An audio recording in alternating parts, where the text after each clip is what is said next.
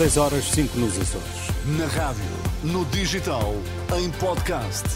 Música para sentir, informação para decidir.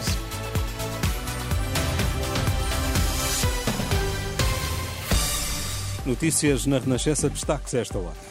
PSP hoje atenta a um protesto da extrema-direita contra a islamização da Europa e um arraial contra o racismo. Ambos vão decorrer em Lisboa.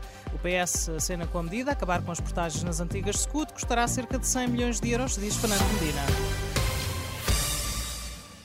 Tribunal Administrativo de Lisboa confirma a decisão da autarquia da capital e decide proibir a manifestação contra o Eslão, que foi convocada por grupos ligados à extrema-direita. À semelhança da autarquia, o Tribunal entende que a manifestação assumia um elevado risco para a ordem e tranquilidade públicas. Em alternativa, está a ser convocada uma ação de protesto para as seis da tarde entre o Lar Camões e a Praça do Município, que não tem a oposição da Câmara de Lisboa porque não recebeu qualquer alerta da PSP sobre questões de segurança. Entretanto, e na sequência da intenção de realizar uma manifestação contra a islamização da Europa para este mesmo sábado às quatro da tarde. Um grupo de associações de imigrantes e movimentos antirracistas anunciam a Real Popular para o Largo do Intendente com o objetivo de promover a multiculturalidade e a diversidade em Portugal. Acabar com as portagens nas antigas SCUT custa cerca de 100 milhões de euros. São contas avançadas à Renascença pelo Ministro das Finanças, que está a ajudar a preparar o programa económico do PS. Pedro Nuno Santos, secretário-geral socialista, já anunciou a medida, mas Fernando Medina diz que quem governa governa tem de fazer escolhas. O valor que está estimado é um valor que anda uh, em volta dos cerca de 100 milhões de euros. Consoante exatamente o âmbito do fim das portagens.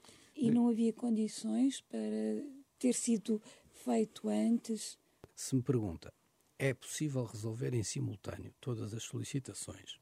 Que, aliás, quando se aproximam as eleições, crescem sempre de tom. Se me pergunta, é possível responder sim às reivindicações de tudo quanto hoje está sobre a mesa aos olhos dos portugueses em todas as áreas, bom, a minha resposta é muito clara, é não é possível. Mas isso depois é o, é o cerne da política, é escolher.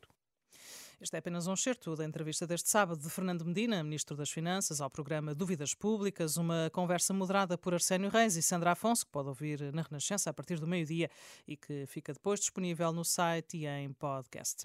A noite de interrogatórios no âmbito da Operação Pretoriano terminou com a audição de Fernando Saúl, funcionário do Futebol Clube do Porto e oficial de ligação aos adeptos do clube.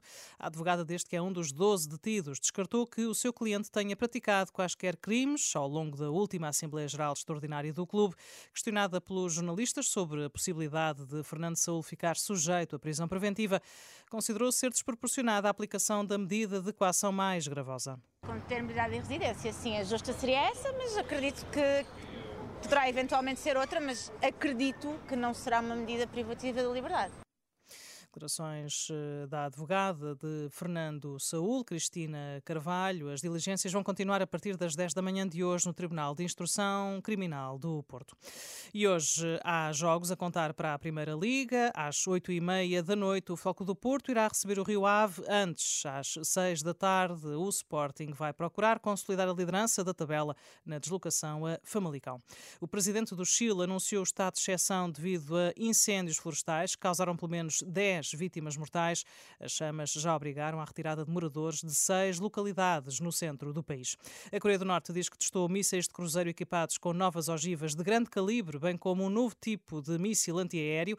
A agência de notícias estatal norte-coreana divulga fotos do teste. Um porta-voz da administração de mísseis da Coreia do Norte diz que os testes fazem parte das atividades normais para o desenvolvimento militar do país e adianta que não afetaram a segurança dos Estados vizinhos.